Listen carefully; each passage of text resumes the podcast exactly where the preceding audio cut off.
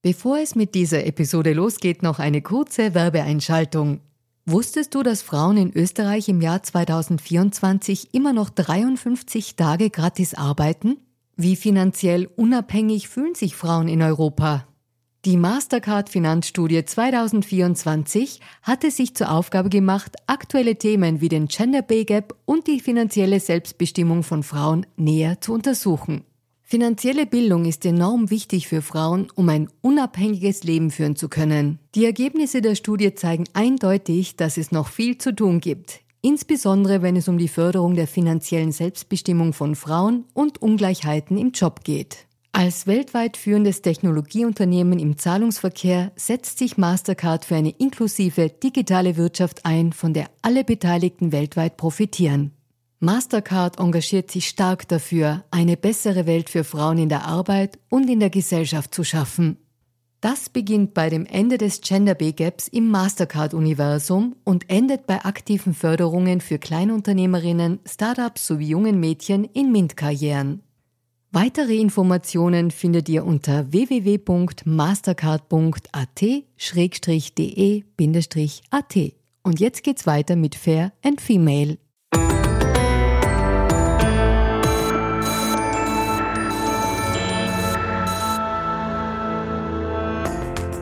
Hallo ihr Lieben, herzlich willkommen bei Fair und Female, dem Gesellschaftspodcast der kleinen Zeitung. Mein Name ist Barbara Haas, ich bin Journalistin und hoste diesen Podcast und heute sprechen wir darüber, warum die so viel gepriesene Body Positivity gerade ein bisschen einen Rückgang erlebt, wenn man sich Victoria's Secret Kampagnen anschaut und warum es für Frauen nach wie vor und immer wieder so schwer zu sein scheint, genügend zu sein, weil man immer wieder Dinge findet, die anders sein müssen, besser sein müssen, sich verändern müssen in erster Linie. Und ich freue mich sehr, das heute mit einer Gesprächspartnerin besprechen zu dürfen, die gar nicht besser geeignet sein könnte. Sie ist Autorin, Schauspielerin, Filmregisseurin, Influencerin, Role Model und sie hat einen unglaublich scharfen Blick auf den Zusammenhang zwischen der ungenügenden Frau und warum man sie eigentlich damit klein halten mag. Herzlich willkommen, Sarah Lisa Vollm.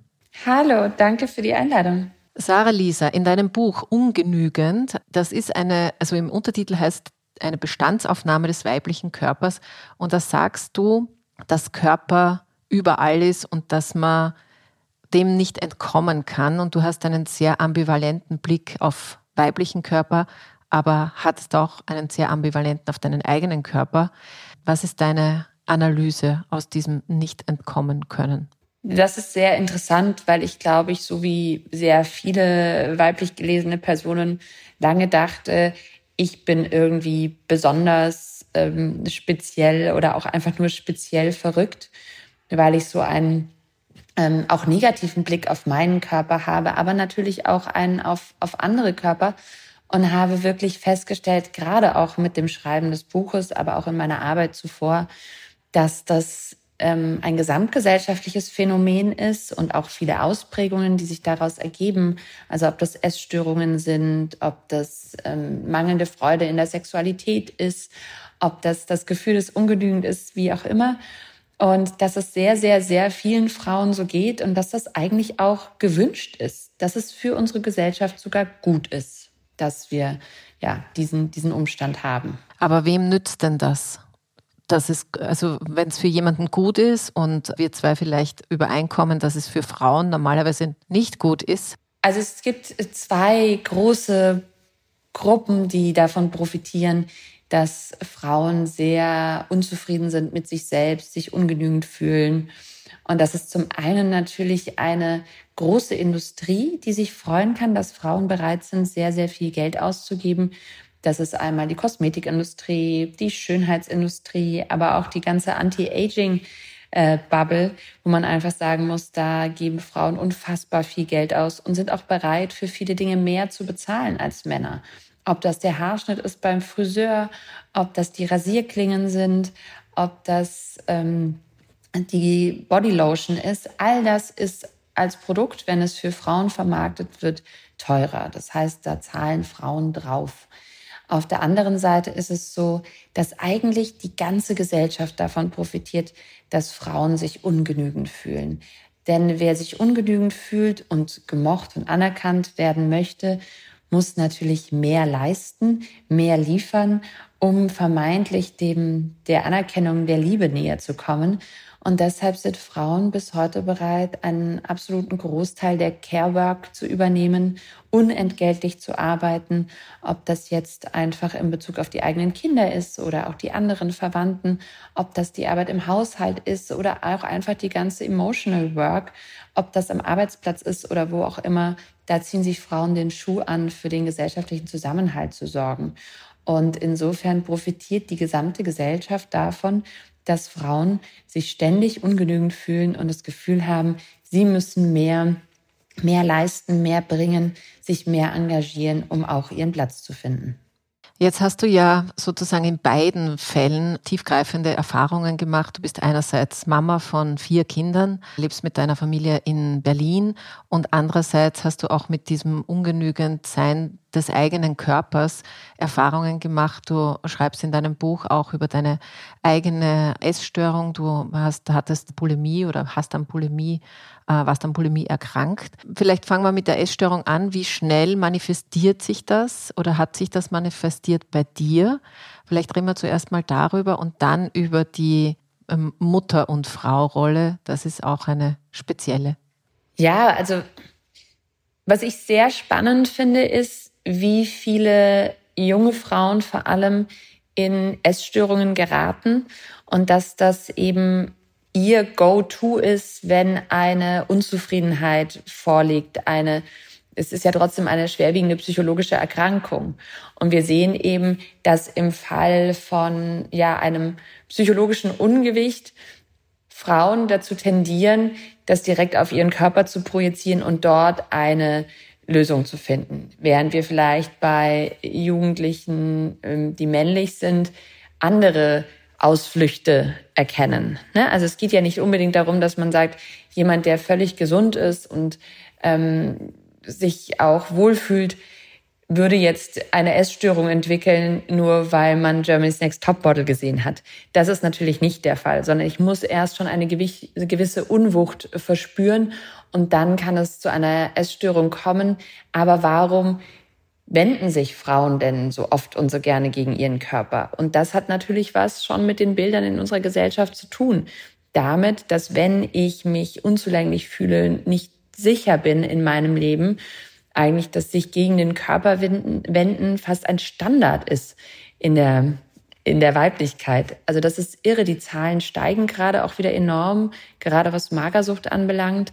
Und das ist vor allem dann auch erschreckend, wenn wir erkennen, das ist eine tödliche Krankheit und für junge Frauen extrem lebensgefährlich. Mhm.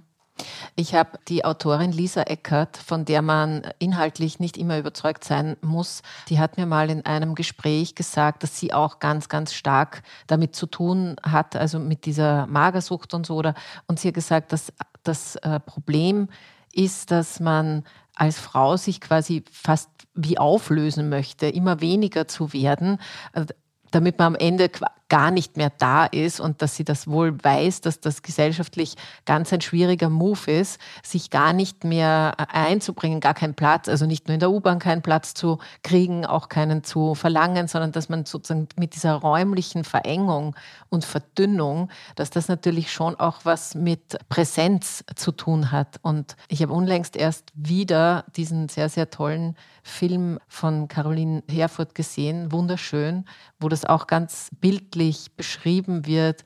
Da geht es um ein Model und sozusagen noch dünner zu werden, um dann eine Kampagne zu featuren, wo es um Lebensgefühl und wir fühlen uns wohl, wie wir sind, also auch wie verlogen diese Industrie rundherum ist. Hast du das, äh, hast du solche Erfahrungen auch gemacht oder kannst du diese Gedanken irgendwie teilen?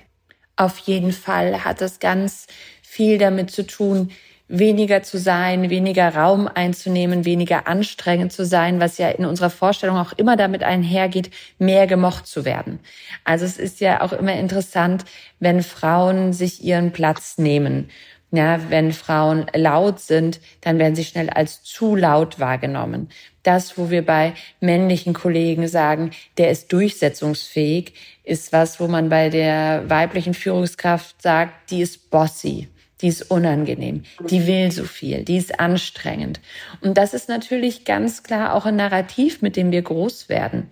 Also die Frau, die sich ihren Raum nimmt, die auf ihre Rechte pocht, die sagt, ich will aber das gleiche Gehalt oder ich möchte auch ähm, mitgestalten, wird ganz oft als unangenehm wahrgenommen und auch als unangenehm gezeichnet. Ja, die, die Karrierefrau, die Rabenmutter. Das sind ja alles so Bilder, die haben wir für Männer gar nicht. Also das ist ja nicht ähm, schlecht konnotiert, wenn man sagt, ja, dieser Karrieremann, dieser Alpha-Mail, der irgendwie nebenher noch acht Kinder hat und trotzdem seinen Beruf schaukelt, das ist ja alles positiv belegt, während bei Frauen die gleichen Dinge absolut negativ gesehen werden. Wie erlebst du es denn, wenn wir jetzt schon bei den Kindern sind, jetzt äh, vier Kinder zu kriegen, schwanger zu sein, die auf die Welt zu bringen? Ich habe nur zwei, aber ich äh, kenne grundsätzlich den Prozess auch. Erstmal verändert sich nur der Körper, dann verändert sich das ganze Leben. Aber dieser eben dieser Blick Jetzt bist du, äh, wenn ich das jetzt äh, salopperweise sagen könnte, bist du eigentlich mit vier Kindern, hast du schon wieder fast zu viel, muss äh, so gesellschaftlich. Eigentlich hat man maximal drei. Eines ist aber auch zu wenig. Also auch da gibt es sogar für die Anzahl der Kinder gibt es äh, sozusagen ein vermeintlich gut oder nicht so gut. Aber wie, wie erlebst du diesen, ja auch diesen, diesen Blick auf die Rolle Mutter sein, Frau sein und auch noch berufstätig sein? Man muss ganz klar sagen, Frauen können es in der heutigen Gesellschaft nur falsch machen. Die Hausfrau ist ein absolutes ähm, Schreckensbild geworden. Also ich habe überhaupt gar nichts gegen die Hausfrauen-Ehe oder die Hausmänner-Ehe, wie das so schön genannt wird. Aber es ist schon so, ah ja, also das geht ja gar nicht. Also hier jetzt vier Jahre mit einem Kind zu Hause bleiben, no go. Gleichzeitig sich gegen ein Kind zu entscheiden, auch absolut. Also was man sich da anhören muss, ich habe ein paar Freundinnen, die keine Kinder haben. Das ist ähm, was man sich da an Fragen anhören muss, unmöglich. Gleichzeitig, wenn man jetzt wie ich irgendwie vorhat, beides zu machen, ist da immer die Frage, wie geht es? Wie bekommt man das hin? Hilft denn der Mann? Wie wenn der Mann helfen müsste, sich um seine Kinder zu kümmern. Das ist ja wirklich nun auch seine Aufgabe. Aber nein, das wird permanent diskutiert, wie das denn möglich ist, wie man das denn schaffen kann. Ich habe auch gar nichts gegen die Frage an sich, denn natürlich ist es interessant, sich zu überlegen, wie kann man es hinbekommen. Aber was da eben ganz oft mitschwingt, ist dieser Vorwurf. Wenn du jetzt hier bist, wo sind dann die Kinder? Und wie können diese Kinder gut versorgt sein, wenn du heute Abend auf dieser Veranstaltung bist? Oder jetzt irgendwie mit deinem Film auf Kinotour?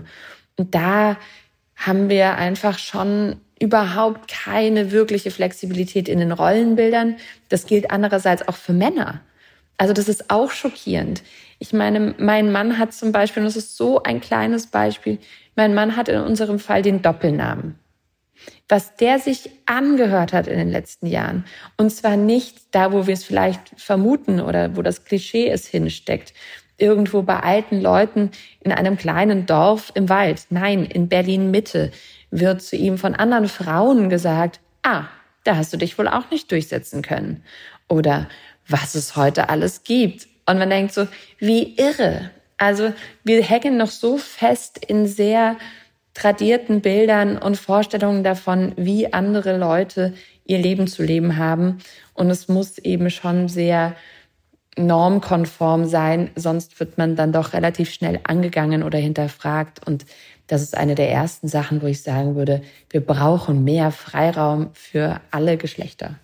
Ja, wobei das mit dem Namen, das finde ich wirklich auch, also es erschüttert mich immer wieder, dass das mit dem Namen immer noch so ein, eine, ein großes Thema ist, weil jetzt heiraten, wenn Frauen äh, heiraten wollen und wenn sie äh, in diese quasi in diese gesetzlich geschützte, wenn man so möchte, Partnerschaft reingehen wollen. Aber meistens haben sie ja dann schon auch noch ein Leben gehabt. Es heiratet doch niemand mehr mit 17 oder 18 Jahren. Und was ich nicht verstehe, ist, dass es so schwer fällt zu sagen, okay, da hat jemand eine Identität. Und es ist einfach nicht so trivial zu sagen, und ab morgen habe ich dann eine andere Identität und einen Namen sozusagen so drüber zu stülpen, ist einfach sowas. Das kann man jetzt beruflich verwenden, aber man ist ja auch ein Mensch geworden, der diesen Namen hat. Und dass wir da jetzt 2023 eigentlich gar nicht weiter sind als vor gefühlt 15 oder 20 Jahren, das erschüttert mich schon ein bisschen. Und deswegen frage ich dich jetzt auch, hast du denn das Gefühl, dass sich tatsächlich irgendwas ändert in diesen ganzen gesellschaftlichen Zuschreibungen? Oder ist das nur ein Blasenphänomen, wo halt sich ein paar auf Instagram zusammengefunden haben und in Wahrheit schlägt das gar nicht durch? Ich würde schon sagen, dass sich in den letzten Jahrzehnten einiges getan hat. Also es gibt ja auch Beispiele, wo sich politisch was bewegt hat zum Teil. Also dass es eben schon die Möglichkeit gibt, dass auch homosexuelle Paare zum Beispiel eine Art Ehe, es ist ja noch nicht immer eine gleichberechtigte Ehe in Deutschland, aber eben auch äh, in eine ja, verbriefte Paarbeziehung eintreten können und so weiter. Also es gibt da immer wieder so Sachen, die funktionieren, ähm, die auch schön sind. Die Entwicklung geht einfach nur wahnsinnig langsam. Und das ist so frustrierend. Also, wo man sich so denkt, wie lange reden wir jetzt auf deutscher Seite über die Abschaffung des Ehegattensplittings. Wie kann das sein? Wie kann das sein, dass wir Alleinerziehende so wahnsinnig benachteiligen, wenn sie Kinder großziehen? Wie kann es sein, dass wir immer noch über ein Pay Gap diskutieren müssen? Also all diese Sachen sind dann schon ein bisschen so, wo man merkt, ja, es geht was voran. Frauen äh, dürfen auch vielleicht andere Positionen bekleiden, werden auch gesellschaftlich anders wahrgenommen zum Teil. Aber die Schritte sind solche Baby Steps. Also was ich super interessant finde, ist, wenn man in feministische Literatur zum Beispiel aus den 70ern zurückblickt. Da denkt man manchmal, oh Gott, das könnte ich heute genau so schreiben und ich müsste nur so ein paar Zahlen austauschen, um es an die aktuelle Lage anzupassen. Aber die, die Grundproblematik, die Grundbedürfnisse sind sich dann doch noch sehr ähnlich. Und das ist wahrscheinlich das Frustrierende in, in jeder Form von politischer Ambition, dass diese Mühlen wahnsinnig langsam malen. Und andererseits muss man auch sehen, dass ich fast befürchte, dass die Zeit der, der progressiven Politik auch erstmal wieder ein bisschen vorbei ist. Also wir erleben in, in verschiedensten Ländern einen Rollback über die letzten Jahre hinweg, einen, einen Rechtsruck, der aber oftmals eben auch eine Einschränkung von Rechten für Frauen bedeutet, zum Beispiel ganz konkret, was Abtreibungsrechte anbelangt. Und zwar eben auch in Ländern, wo man eigentlich denkt, hä, wieso jetzt hier? Also in Polen, in den USA und so weiter. Und auch in Deutschland, wo wir zum Beispiel ganz klar ein Recht auf Abtreibung haben, in gewisser Hinsicht, haben wir trotzdem noch keine, also ist das immer noch ein Straftatbestand. Und es gibt auch immer mehr Ärzte, die sich einfach nicht trauen die sagen, ich gebe das jetzt auf und keine Nachfolge finden, die bereit wäre, Schwangerschaftsabbrüche vorzunehmen. Also ich glaube, da merken wir schon gerade in vielen Bereichen auch ein Rollback, der erfordert, dass man immer weitermacht, obwohl man sieht, im Laufe des eigenen Lebens passiert gar nicht genug. Was du sagst, finde ich total interessant und das stimmt ganz sicher, dass es sozusagen auch ein bisschen immer parallel politische Verhältnisse bestimmen auch natürlich, no, na, gesellschaftliche Verhältnisse. Und jetzt haben wir in unserer beider Länder, in Deutschland wie auch in Österreich, erleben wir gerade so eine Art Rechtsruck. Ähm, jetzt ist die AfD im Verhältnis, also gibt es auch nur Umfragen, so ähnlich wie die FPÖ bei uns in Österreich, aber eben, äh, aber weil, weil du Polen angesprochen hast, dort hat man sich aber jetzt wieder von, von dieser ganz, ganz rechten ähm, Regierung auch wieder ein bisschen ähm, verabschiedet und hat da die Menschen haben anders gewählt, was mir grundsätzlich ein bisschen Hoffnung macht, dass es vielleicht doch nicht alles so schlimm wird. Aber weil du äh, Backlash oder Rollback gesagt hast, was mir schon auffällt, und deswegen habe ich am Anfang auch Victoria's Secret eingebracht, das war doch, also wir erinnern uns, das ist diese Unterwäschenmarke, wo die Models auch immer äh, ganz dünn waren und so große Flügeln hatte, hatten. Und dann hat man sich eine Image-Politur verpasst und hat gesagt, wir machen jetzt Diversity und Body Positivity und Curvy und was weiß ich was alles. Und ähm, wie soll man sagen, der Markt hat es ihnen nicht gedankt. Also sie haben äh, wirtschaftliche Probleme. Und was machen sie? Sie machen jetzt wieder das, was sie vorher gemacht haben, wieder mit dünnen äh, Models, nur dass die halt keine Flügel mehr haben und sie heißen nicht mehr Engel. Aber ist es, ist es einfach kapitalistisch nicht umsetzbar, dass man diese ungenügende äh, Frau also braucht man diese, dieses ständige ungenügend sein müssens, damit man am Ende tatsächlich eben immer noch weiter Produkte verkauft? Ist das ein trauriges, wie soll man sagen, Spiel, das niemals aufhört? Ich befürchte ja. Es ist einfach so, dass wir, wenn wir erstmal zufrieden sind, ähm, nicht unbedingt das Gefühl haben, ich muss jetzt was kaufen. Was bringt uns denn zum Kaufen? Das Gefühl von, von Neid, von ich muss das auch haben. Man ist in der Konkurrenz zu jemand anderem. Man hat den Eindruck, wenn ich das jetzt kaufe, werde ich glücklicher sein als zuvor. Und in diese Spirale muss man ja auch erstmal rein. Das heißt, ich muss ja erstmal unzufrieden gemacht werden, damit ich das Gefühl haben kann, der Einkauf ist eine Erlösung. Und wenn ich jetzt aber natürlich hm. sage, hey, du brauchst gar nichts, dann wird es schwierig. Und da geht es aber natürlich auch darum, was ist ähm, quasi the core of the brand. Also es gibt ja auch Firmen, die sehr gut damit verdienen, dass sie anders denken. Also jetzt ähm, nehmen wir ein Beispiel wie Patagonia, die zum Beispiel sagen, für sie ist es elementar, äh, auch Umweltschutz zu betreiben, dass ihre Produkte repariert werden, dass sie wiederverkauft werden und so weiter. Nur da hat man sich eben natürlich auch eine Zielgruppe herangezüchtet, die genau das auch will und einfordert. Das ähm, bei Victoria's Secret kann man das ja so jetzt nicht sagen. Das heißt, da wird ja nicht eine ganze Ideologie mitverkauft, sondern die Ideologie ist natürlich auch, ich bin schöner, ich bin äh, besser, ich fühle mich hübscher, wenn ich dieses Produkt kaufe. Dafür ist es natürlich ganz gut, wenn ich nicht vorher schon denke, also es ist wurscht, auch wenn ich den äh, billigen Baumwollslip von vor zehn Jahren anhabe, bin ich eine wahnsinnig attraktive Frau, dann brauche ich jetzt nicht unbedingt alle drei Monate die neue Trendfarbe in der Unterwäscheschublade.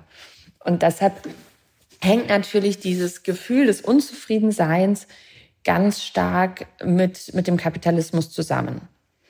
Auf der anderen Seite ist es so, haben wir auch ein großes, da gibt es ein großartiges Buch von Eva Illus, das Glücksdiktat. Das heißt, auch dieses Bedürfnis, dass wir schön sind, dass alles gut ist, dass wir eine heile Familie haben, dass wir glücklich sind in unserem Job, all diese Glücksbedürfnisse, ja, da wird uns auch gesagt, das Leben hat immer gut zu sein. Wir, wir verlernen dadurch auch ein bisschen, dass es völlig normal und in Ordnung ist, dass ein erfülltes Leben auch aus Trauer, aus Schmerz, aus Krankheit, aus Behinderung, aus Altwerden, aus keine Kraft haben äh, besteht und auch bestehen muss, damit der andere Teil überhaupt einen Wert hat. Und auch das wird sehr negiert in dieser Welt, die uns ja vermittelt, na ja, gut, du bist jetzt vielleicht krank oder du kannst das oder das nicht. Aber was du immer kannst, ist, du kannst nochmal diese Unterwäsche shoppen und dann bist du wenigstens schön. Und wenn du schön bist, dann wirst du auch beruflich erfolgreicher sein und überhaupt lösen sich dann alle Probleme, auch alle partnerschaftlichen Probleme. Also das ist ja immer das Versprechen der Werbung. Wenn du dieses Produkt kaufst, lösen sich all deine Probleme. Ja, und das ist auch ein total super Trick, weil es ja wirklich funktioniert.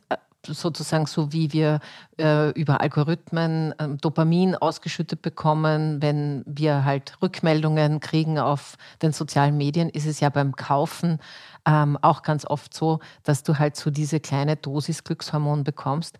Und wenn der Apparat rundherum, also mit Marketing und ähm, Werbepsychologie, äh, wenn das noch mit reingeht, dann, dann eben, dann vermittelt es eben das Gefühl.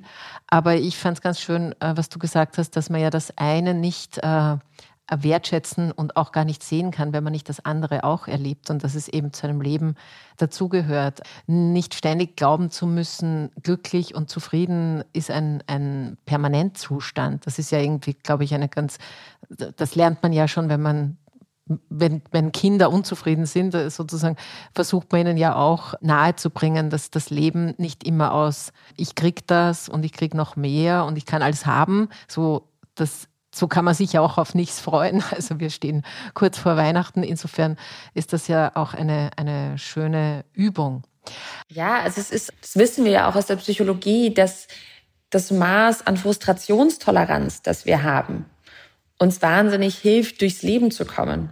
Also es ist etwas, es ist etwas Gutes, dass wir verstehen, dass es Rückschläge gibt, dass es ein Scheitern gibt, dass wir manchmal ungenügend sind. Das ist eigentlich etwas sehr Wertvolles. Ähm, und daraus entsteht natürlich auch Dankbarkeit und in gewisser Hinsicht auch, auch Demut dem Leben gegenüber oder dem, was man hat. Insofern sollten wir, glaube ich, anfangen, diese vermeintlich bösen Geister ähm, ja so aus unserem Leben zu verbannen. Ich möchte zum Abschluss noch zwei Rückmeldungen noch zitieren hier, die es zu deinem äh, Buch gegeben hat. Das ist im Urstein Verlag erschienen. Zum einen äh, von Theresa Bücker, die auch schon mal hier zu Gast war und selbst auch ein tolles Buch über Zeit geschrieben hat. Sie sagt über dein Buch, fantastisches Buch, lest es, verschenkt es an junge Menschen. Und zum anderen äh, möchte ich noch einen, ein Zitat von Maria Furtwängler vorlesen, die sagt, gemeinsam bewohnen wir dieses Gefängnis des Nichtgenügens und nur gemeinsam kann uns der Ausbruch gelingen. Dieses so kluge wie schmerzhafte Buch liefert uns den Schlüssel. Das fand ich besonders schön. Und jetzt frage ich dich noch, was ist dein Schlüssel? Ich würde sagen, es gibt immer zwei bei solchen Sachen. Das eine ist ein sehr persönlicher Schlüssel, das heißt, sich selber mit, mit neuen Bildern zu umgeben, sich selber andere Ziele zu setzen, den Körper auch mal Körper sein zu lassen zum Beispiel also mehr Body Neutrality wagen. Und der andere ist natürlich immer der, der Schlüssel, den wir gemeinsam, die wir gemeinsam in diesem Gefängnis sitzen, auch gemeinsam schmieden müssen, und, um uns zu befreien. Und das ist auf jeden Fall ein Kampf für mehr Gleichberechtigung, mehr Freiheit und mehr Unabhängigkeit von Frauen. Weil ich glaube, durch diese Faktoren schafft man es dann auch, dass die Körper freier werden. Noch eine letzte Frage. Hast du dich denn verändert, auch in deinen Zugängen, während du dieses Buch geschrieben hast? Weil es ist sehr, also ich habe es sehr gern gelesen, es ist äh, an vielen Stellen sehr fokussiert, aber es hat auch viel Analytik drinnen und Jetzt bist du bist 38 Jahre alt, du bist ja sozusagen ähm, noch, noch mittendrin in dem, wie man sich auch selber verformt oder entwickelt, je nachdem, wie man äh, das sehen möchte. Was hat es mit dir gemacht? Also schon der Weg zum Buch hat, glaube ich, viel mit mir gemacht. Also es gibt so Kleinigkeiten und ich bin natürlich von nichts frei, ja. Aber ich habe zum Beispiel keine Waage mehr. Ich benutze auch keine Wagen mehr mache mich nicht mehr abhängig von einer Zahl auf einer Waage. Und das sind so diese ersten kleinen Sachen. Ich habe verändert, wem ich auf Instagram folge. Ich mache ich folge einfach keinen Accounts mehr, die mich unglücklich machen und versuche das möglichst zu vermeiden. Und so sind es eben lauter, lauter Kleinigkeiten. Es, es hat auch was mit dem Beruf zu tun. Ich meine, ich bin Regisseurin, ich bin Produzentin, ich darf Filme machen. Natürlich ist auch für mich die Frage, wie stelle ich Frauen dar, wie stelle ich Frauenkörper dar, ähm, was, was zeigen wir? Gehen Frauen auch aufs Klo? Ja, das tun sie. Und wenn wir es vielleicht mal in einem Film sehen, ähm, dann wird es auch normaler oder wir trauen uns mehr, das äh, zuzugeben. Also insofern glaube ich, sind es immer so ganz viele kleine Schritte in diesem Mosaik und man scheitert ständig.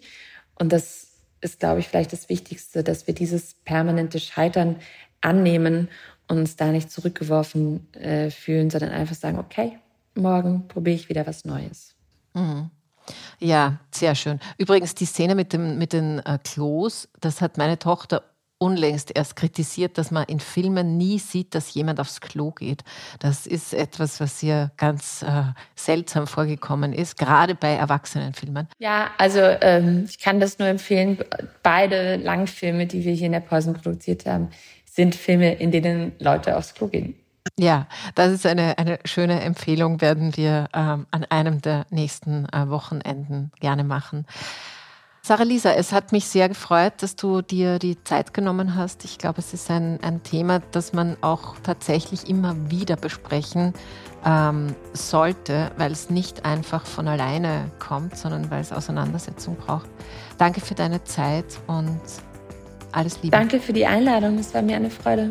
Und bei euch sage ich auch ganz lieben Dank und äh, wenn ihr wollt, dann hören wir uns wieder nächste Woche. Natürlich ist das Buch auch verlinkt in den Show Notes. Wäre möglicherweise auch noch so ein Last-Minute-Weihnachtsgeschenk, das geht sich vielleicht noch aus.